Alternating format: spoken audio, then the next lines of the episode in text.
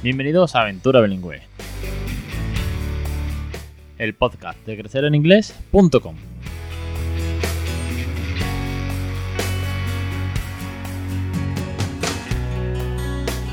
Capítulo 172, el 3 de octubre de 2019. Muy buenas, bienvenidos. Yo soy Alex Perdel y esto es Aventura Bilingüe, un podcast sobre bilingüismo en el que nos acompañan ya 2.600 largos aventureros y aventureras que están aquí, creciendo bilingüe, aprendiendo sobre una segunda lengua, de todos esos consejos, rutinas, cuentos, tips, canciones, experiencias, muchísimas experiencias de las que pasan por aquí, autores, libros, para criar bilingüe, con consejos, con científicos, con docentes, con catedráticos, de todo eso y mucho más va Aventura Bilingüe. Y me reía cuando decía 3 de octubre porque, madre mía, es que se nos va el año, es que esto lleva una velocidad increíble y porque estamos en octubre, un mes que es para mí mi mes favorito. Primero porque este mes cae mi cumple, luego porque es el CIE, es el congreso al que estoy deseando de ir, que queda ya menos de un mes, con lo cual es un mes que lo vivo muy, muy a tope. Y bueno, vamos hoy a hablar sobre porcentajes, rutinas del bilingüismo en casa. Es un podcast que no tenía previsto sacar en el planning anual, por así decirlo, de más o menos de las cosas que voy planeando, sino que a raíz de varias preguntas que han surgido últimamente por Instagram Stories, que ya sabéis que últimamente hay muchas preguntas y yo las voy compartiendo, ¿no? Y por algunas consultas también vía email que me han llegado y además sumado a todo eso, a las preguntas que ha habido, y al nuevo mogollón de seguidores y suscriptores, pues he dicho, bueno, voy a hacer una especie de recopilación una vez más, que de vez en cuando viene bien, luego muchas veces digo con los cursos, y es que esto es una rueda en la que cuando el bebé es muy pequeñito, pues hacemos cuatro o cinco cositas, y cuando va creciendo esas cuatro o cinco cositas las añadimos a dos o tres cositas más, y así sucesivamente esto no deja de girar y girar, y vamos repitiendo lo mismo sumándole cositas nuevas. Si al principio cantamos nana, pues luego cantaremos y leeremos. Y luego cantaremos, leeremos, jugaremos. Y cantaremos, leeremos, jugaremos y veremos la tele. Y así sucesivamente vamos sumándole cositas, reforzando esta segunda lengua en casa. Y para todo eso ya sabéis que tenéis los cursos con más de 100 lecciones, más de 20 listas de vocabulario, la consultoría conmigo por email, para lo que necesitéis, cualquier duda, los teachers, en fin, esta loca plataforma de aventura bilingüe que nos hemos montado después de más de 3 años de crianza en casa. Voy a hacer un podcast, perdón por la introducción, como siempre larga, se me hace larga, pero al mismo tiempo muy corta, intento acelerar mucho. Veréis, me he hecho un cálculo porque eh, como sabéis, yo soy, o como muchos ya sabéis, y si no os lo digo una vez más, yo soy muy friki de, los datos empíricos, de la estadística, de la analítica web, en la parte web porque es mi trabajo. Pero bueno, me gusta mucho porcentuar las cosas y tal vez a muchas personas les ayuda un poco a entender o a tenerlo más claro. Porque cuando hablamos de rutinas, ¿de acuerdo? Vamos a hablar de rutinas y de formas para que el inglés sea una segunda lengua, yo os estoy dando mucha caña por las historias con un poco de ironía, con un poco de memes, un poco de GIF, un poco de vídeo, de lo importante que es crear bilingüe en casa, de lo que te ahorras en tiempo y dinero al, futuro cuando vas a una academia. En fin, de ese 24-7 del que siempre os he hablado de criar bilingüe, que como otras muchísimas familias de las que han pasado por aquí están haciendo y que les da unos resultados geniales, y la prueba está en cuando ellos suben sus historias, cuando cuentan sus experiencias en el podcast, pero muchas veces la gente me dice, bueno, ¿y por dónde empiezo? ¿Y qué rutina? Y vamos a hacer una pregunta muy fácil y muy tonta. ¿La tele en inglés siempre, verdad? Eh, sí, claro, por supuesto, la tele siempre en inglés. ¿Y cuánto tiempo la tele? ¿La tele todo el, todo el día? Eh, o, ¿O cuántas cosas hay que leer? ¿O cuántos cuentos? ¿O cuántas rutinas puedo hacer? Quiero decir, algo tan fácil como es criar bilingüe se vuelve sumamente complejo cuando estamos tan sumamente perdidos, cuando no sabemos por dónde empezar, cuando tenemos un bebé recién llegado, que no sabemos ni cambiar un pañal, no sabemos preparar un biberón de esto de polvos. Yo al principio los preparaba y bueno, me temblaban las manos. Quiero decir, todo su comienzo es difícil, todo su comienzo es, es trágico porque te sientes un poco perdido. Entonces, para hacer un poco de compendio, se me ha ocurrido hacer un cálculo estimado, igual que el que hice de las 10.000 horas que llevo invertidas en mi hijo ya, después de tres años, hacer un cálculo estimado de cuánto tiempo le dedico a las tareas, eh, bueno, al bilingüismo en casa, no a las tareas, perdón, rectifico, al bilingüismo en casa. ¿Cuánto tiempo aprox le dedico? Ojo, esto es aprox en un día con colegio, por ejemplo. Eh, hoy jueves. ¿Cuánto tiempo eh, le dedico yo al inglés en casa? Y siempre teniendo en cuenta eh, que lo intento pasar a rutinas, juegos, canciones, televisión, esos cuatro parámetros. Y no hablo directamente del de Honey, can you bring me, no sé, lo que sea. O hand, we are going to cross the street. Quiero decir, algo sencillo, algo que sea muy eh, parametrizado o muy estándar en determinados momentos. ¿Para qué? Pues porque si no directamente os diría, bueno, habláis en inglés todo el día y fuera. Pero claro, si os digo eso, muchos se aterran, se, se, frustran, se ofuscan, porque no es fácil. Entonces, como sé que la rutina es lo que mejor nos viene a todos cuando empezamos, yo hago el cálculo de lo que he invertido o de lo que invierto a día de hoy con tres años y medio. Y esto simplemente tenéis que extrapolarlo, eh, pasarlo, extrapolarlo a la edad de vuestros hijos. ¿Vale? De, lo que queráis subir o bajar porcentajes. Y con esto además, no solamente voy a decir porcentaje igual a número de minutos o número de horas que, le dedico, sino que además os voy a dejar enlazados un montón de artículos, un montón de podcasts que ya he trabajado sobre cada una de estas cosas que os voy a decir.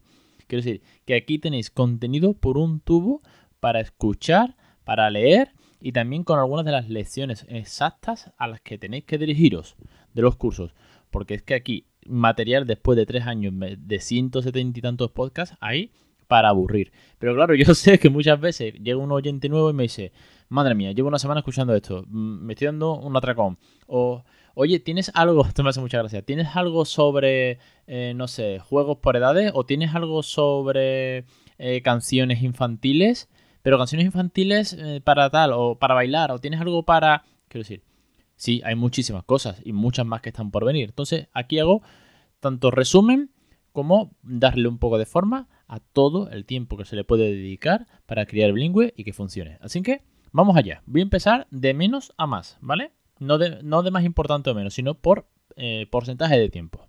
Punto uno. Vamos allá. Venga, me lanzo.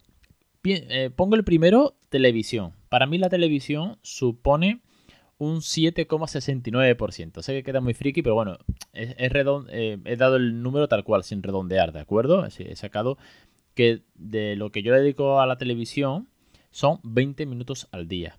Claro, hay días donde igual vemos una peli, un fin de semana, un viernes por la noche, podemos ver una peli completa, podemos ver Frozen una vez más, o Rapunzel una vez más, o Cars una vez más. Entonces este porcentaje se dispara.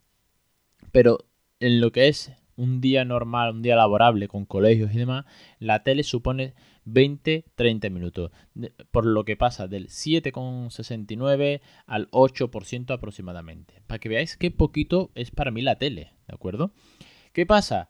Que está en versión original, que tiene los subtítulos puestos en inglés para que a mí también me sirva y porque es un input muy bueno que pronuncia muy bien. Problemática o problemática o cosa en contra que tiene la tele es que no contesta. Quiero decir, por mucho que Dora la exploradora te, le pregunte al niño, si el niño no responde, Dora seguirá conversando como si el niño hubiese respondido. Lo bueno, el input que tiene en un montón de acentos, en un montón de materia, en algo que seguramente le llama muchísimo la atención, como serán sus dibujos favoritos del momento. Así que para echarle un vistazo a los dibujos infantiles, tengo un par de podcasts. Bueno, tengo unos cuantos, pero he destacado dos. El podcast 117, que es dibujos educativos y con valores en inglés, ¿vale? Son series infantiles donde se trabajan muchos valores, con tonos pastel, con canciones bonitas, con el tema de la amistad, el tema del, de, de los hermanos, el tema de solucionar problemas, dibujos educativos y con valores. Y por otro lado, el podcast 152 con dibujos infantiles bilingües, aquellos en los que los personajes hablan dos o más lenguas en algún momento de casi todos los capítulos, ¿de acuerdo? Por ejemplo, el más famoso es Dora la Exploradora y también su primo, porque Dora va mezclando mucho. Otra cosa es que nos guste Dora o no. Aunque en casa no ha caído, ¿eh? La verdad que lo sé porque, bueno, alguna vez le he echado un vistazo por curiosidad y algún capítulo de esto que ha salido en Clam, en la tele. Pero nunca hemos visto Dora realmente. Cuentos. Yo en cuentos le he puesto una hora. ¿Por qué? Pues porque hay días que por la mañana, antes de salir al cole, leemos un ratito, un cuento. Bien, eh, por la tarde, si está muy cansado, podemos leer, pero sobre todo por la noche. Y por la noche, hay noches que en, 20 minutos hemos terminado y casi siempre las noches dan para un par de cuentos. Y sabemos que no es leer a nuestra, a nuestra manera, sino que además los niños leen, bueno, leen, le leemos nosotros y ahora, con tres años y medio, por eso digo que depende de la edad, ahora con tres años y medio es ¿y por qué? ¿y este quién es? ¿Y este qué está haciendo? Y dale para atrás. Y ahora pasa la página. Y ahora quiero cogerlo yo. Quiero se hace, se hace un poco más largo. Pero al final es una hora en la que estamos leyendo, por lo menos, por lo menos, por lo menos, leyendo en inglés. Donde además, aunque tengamos que trabajar nuestra pronunciación con algunas palabras que puedan ser complejas, no tenemos que inventarnos nada. Quiero decir que muchas veces me dices, oye, es que me cuesta el tema de improvisar en inglés. Bueno, pues con los cuentos no tienes que improvisar. La tele y los cuentos no improvisas. La tele lo dice todo y los cuentos solo tienes que leer. Hasta aquí creo que es bastante fácil y bastante positivo el hecho de eh, bueno, la importancia que tienen los cuentos. Así que, palabras de cuentos, por cierto, no os he dicho el porcentaje, una hora de cuentos para mí supone el 23,08% de, del inglés en casa. Que sí que con una hora cubrimos ya bastante margen. Y sobre cuentos y canciones tenemos, por un lado, un curso completo sobre cuentos y canciones, en el que tratamos desde qué tipos de cuento por edades, los materiales, la importancia de, los cuentos, y luego tipos de canciones desde crear rutina, bailar, aprender los números, un 10 lecciones solo sobre cuentos y canciones. Y además veis al peque, así como el peque interactúa, yo enseño los cuentos que tenemos en casa, un curso de los que más visualizaciones tiene sin duda. Luego, por otro lado, Capítulo del podcast 154. Libros en inglés por edades. Imaginaos aquí todo lo que vais a encontrar. Es un listado bastante, bastante amplio, ¿vale? Aquí vais a tener un gran recurso. No tenéis más que iros a crecereningles.com barra 154. Cuando yo os diga el número de un podcast, metéis directamente eso y ya os, os llevará directamente el blog, os lleva directamente al capítulo en cuestión. De libros por edades tengo desde libros de 0 a 2 años, libros de 2 a 3, de 3 a 5. Y aquí hay un montón de referencias, ¿vale? Más de, más de 30 o 40 libros que podéis encontrar. Libros, eh, capítulo 150. Eh, libros Wipe Clean para practicar la lectoescritura. No es para leer, pero si estamos practicando la lectoescritura, el trazo, en algunos libros, de esto que tiene eh, Wipe Clean son los que pinto con el rotulador, Vileda, y se puede borrar. Vienen también algunas frases que también podemos practicar, lo cual es lectura, lectoescritura, la práctica de, la grafía, del trazo. Y luego os dejo un capítulo curioso de lo que os hablaba ahora mismo, que narraba en el capítulo 118 repetir y preguntar al leer un cuento en inglés. Esto es una cosa que a mí sí me... Bueno, una cosa, simplemente un recurso que me salió natural cuando el peque ya empezaba a hablar más y yo quería que hablase en inglés, entonces yo leía una frase y le, le preguntaba ahora, ah, what is that? Eh, the rabbit. What is? Y me tenía que decir the rabbit. Aunque sean pequeñas palabras, pero potenciar el vocabulario. Pasamos a una hora también dedicada a los juegos. Lo mismo, 23,08%. sé que suena muy friki, pero a mí es que me hizo mucha gracia sacar la estadística. Bueno, pues sobre juegos, durante una hora en inglés, ¿vale? Porque sí, si los niños llegan a casa, ponte, el mío llega a casa a las cinco y pico después del cole. Hasta las ocho y media que cenamos, ocho las duchas, ocho y media, nueve menos algo cenando, más o menos ese tramo. Eh, hay más de una hora, pero claro, entre que si se toma la merienda, entre que si está con mamá o bajamos a la calle, o quiero decir, que al final pararnos a jugar es casi toda la tarde, pero no tampoco hacemos un hincapié de vengas, nos paramos a jugar una hora exacta por el reloj, porque son niños y es muy difícil que marquen la rutina del juego como algo estandarizado. Además, entonces dejaría de ser juego libre. Pero bueno, sobre juegos, os digo que vais a encontrar enlazados en el post.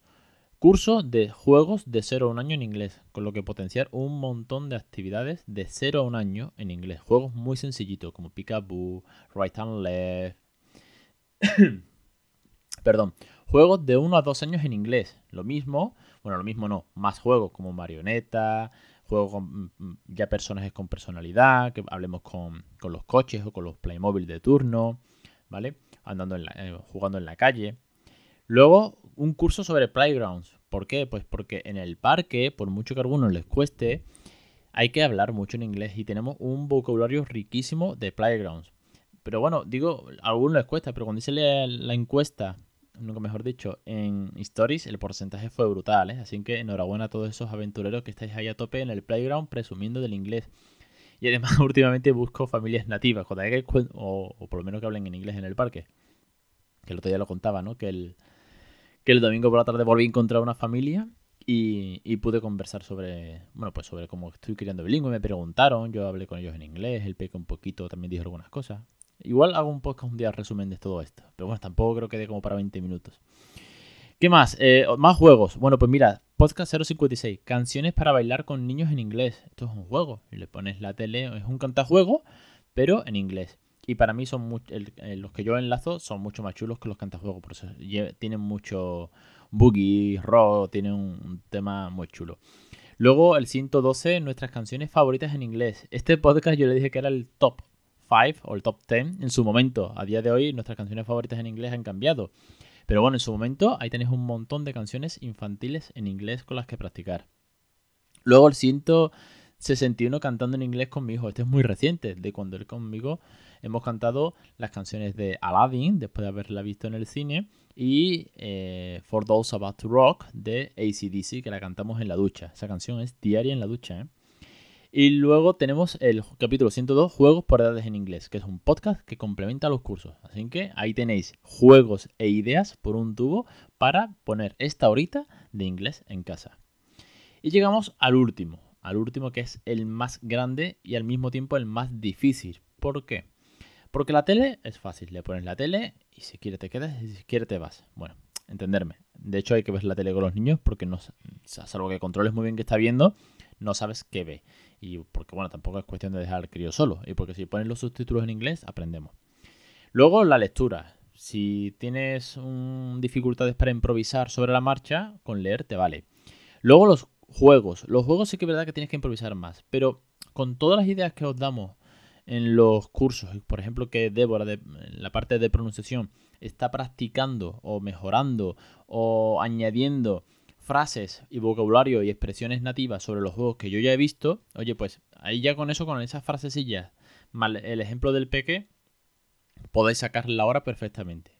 Pero ¿dónde viene lo más difícil de la crianza bilingüe? En lo que yo estimo dos horas al día, que son, bueno, pues esos tramos o ese periodo, he hecho una suma más o menos de lo que se tarda en cada cosa, y es lo que supone el 46,15%. Es casi la mitad del tiempo en inglés a mí se me va en rutinas, que es el día a día, que es la clave realmente de este método Nadica, de la naturalidad, diversión y cariño. La diversión está en los juegos, todo lo anterior. Pero el cariño y la naturalidad está, bueno, el cariño está, también está en los huecos, no me malinterpretéis. Realmente la naturalidad está en el día a día, en esas rutinas, veréis. En el capítulo os digo los que, los que yo os he puesto que os enlazo para que tengáis material de sobra, que aquí no falte material. Capítulo 098 del podcast. Cómo crear conversaciones en inglés con nuestros hijos. A través de preguntas divertidas, preguntas tontas, preguntas eh, funny, ¿ok? No es lo mismo decirle qué has hecho en el cole, y tú hoy que has hecho Pablito en el cole, ¿no? Que decirle, what was the most funny?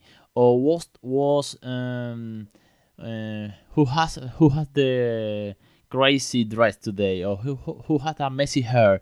Mm, quiero decir, preguntas muy random, muy aleatorias, muy divertidas. ¿Quién tuvo el pelo más alocado? ¿Quién, o quién se ha caído hoy? ¿O quién ha sido el más, el más divertido? ¿O con qué ha jugado? Que no sea él. Niño, ¿tú qué has hecho en el colegio? Cuéntame algo, venga, cuéntamelo. Que si eso, eso no ayuda ni en español ni en inglés. Entonces, ahí tenéis un podcast de cómo crear conversaciones en inglés. Lo meto como rutina que puede ser perfectamente, por ejemplo, en el, momento del almuerzo, de la cena o de la merienda. Hablar sobre el día a día. Nosotros lo practicamos durante la cena, que es cuando estamos todos juntos para comer. Nos sentamos en la mesa, no hay tele de fondo y hablamos de nuestro día a día. Y cada uno tiene que respetar su turno. Imaginaos que papá y mamá pues hablamos de nuestro día a día adaptado a él, ¿no? No vamos a hablar de cosas serias delante de él, pero eh, de nuestro día a día. Pero si hablamos, bueno, pues si yo he hecho no sé qué en el trabajo, si mamá ha hecho no sé cuánto, y él que nos cuente. Y ahí es donde metemos este tipo de preguntas. 054. ¿Cómo introducir el inglés con niños mayores? Lo he puesto porque aunque yo intento que por favor empecéis desde bebé, porque sabéis todas las ventajas al nivel neurocientífico de adquisición de la lengua, de la facilidad que os va a ser para vosotros. Pero bueno, os doy una serie de tips de con algunas rutinas precisamente de cómo introducir el inglés para los un poquito más mayores. Más mayores son 3, 4 años, que ya son monolingües y les va a costar mucho la barrera de entrada al inglés.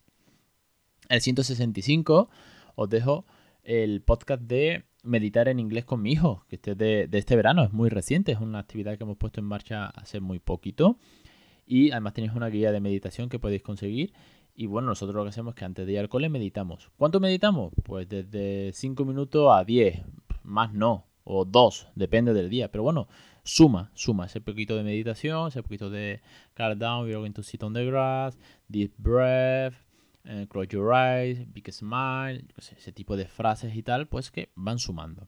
Luego de este verano también el 163, el Summer Camp at Home. ¿Por qué? Porque eh, con ese planning os puede venir bien, no como rutina, pero sí como planteamiento para esto mismo que yo os digo. Así como conseguir hacer un plan, un calendario. Y por último, rutina, el curso de shorts, el curso de quehaceres, un curso completo de quehaceres. Luego además os dejo también enlazado el curso de los primeros meses del bebé. ¿Por qué? Porque hay una serie de rutinas que se van a repetir a lo largo del tiempo durante muchísimo tiempo, durante muchísimo tiempo, años, que es el baño, el cambio de ropa. esas dos rutinas básicas son diarias, el vamos a lavarnos los dientes, o vamos a desnudarnos para el baño, vamos a vestirte, vamos a ponerte cremita, ese tipo de rutinas desde bebé son muy importantes. Primero por el contacto con nuestros hijos cercanos, el momento baño para mí es fundamental, yo sigo duchándome con mi hijo todos los días, entonces es un momento muy cercano en el que podemos hablar muchísimo inglés, aunque simplemente sea nombrar las cosas como uh, be careful. Ahora, por ejemplo, ¿no? Be careful with the with shampoo or with the soap. Um, don't put in your eyes. If not, you just um, squish your eyes. Um, now we are going to warm up the water for the bath or take off your underwear for going to. No sé, esa cantidad de acciones que podemos repetir una y otra vez. Que también con Débora tenemos muchas expresiones y vocabulario que Débora nos ayuda a pronunciar perfectamente. Así que con todo eso, que creo que no es poco, os hago un rápido resumen. Madre mía, 20 minutos ya, se me va un montón esto. Bueno, os hago un rápido resumen de los porcentajes de tiempo que yo le dedico al inglés a modo aprox, ¿vale? Pero para que más o menos veáis por dónde van los tiros en casa. Y luego hago no solamente el tiempo, sino un montón de recursos en podcast y en cursos con lo que vosotros también lo podéis conseguir. Porque desde luego esto es una locura. Pero es que funciona y es un gustazo ver como cada vez más familias, como cada vez más aventureros están creando bilingüe y estamos cambiando el chip. Este año, si ya estos años esto no dejaba de subir, este año está siendo una pasada. Así que muchísimas gracias a todos por estar ahí, por comentar, por la suscripción, por apoyar esta loca aventura, por los stories que veis, que me comentáis, por las dudas, por todo. Y por favor, os voy a pedir, que hace muchísimo que no lo pido por aquí, hace años que no lo pido, lo pedí hace poco en Story, dejar una reseña de 5 estrellas en iTunes, porque viene muy bien para que el, podcast suba en la categoría de niños y familia y que esto llegue cada vez a más familias. Así que es muy fácil, os metéis en iTunes en el mismo podcast y dejáis una reseña de 5 estrellas para que esto llegue cada vez a más aventureros. ¡Wow! ¡Qué velocidad! Lo siento se voy muy rápido, pero es que tengo mucho que contar, muy poco tiempo al mismo tiempo.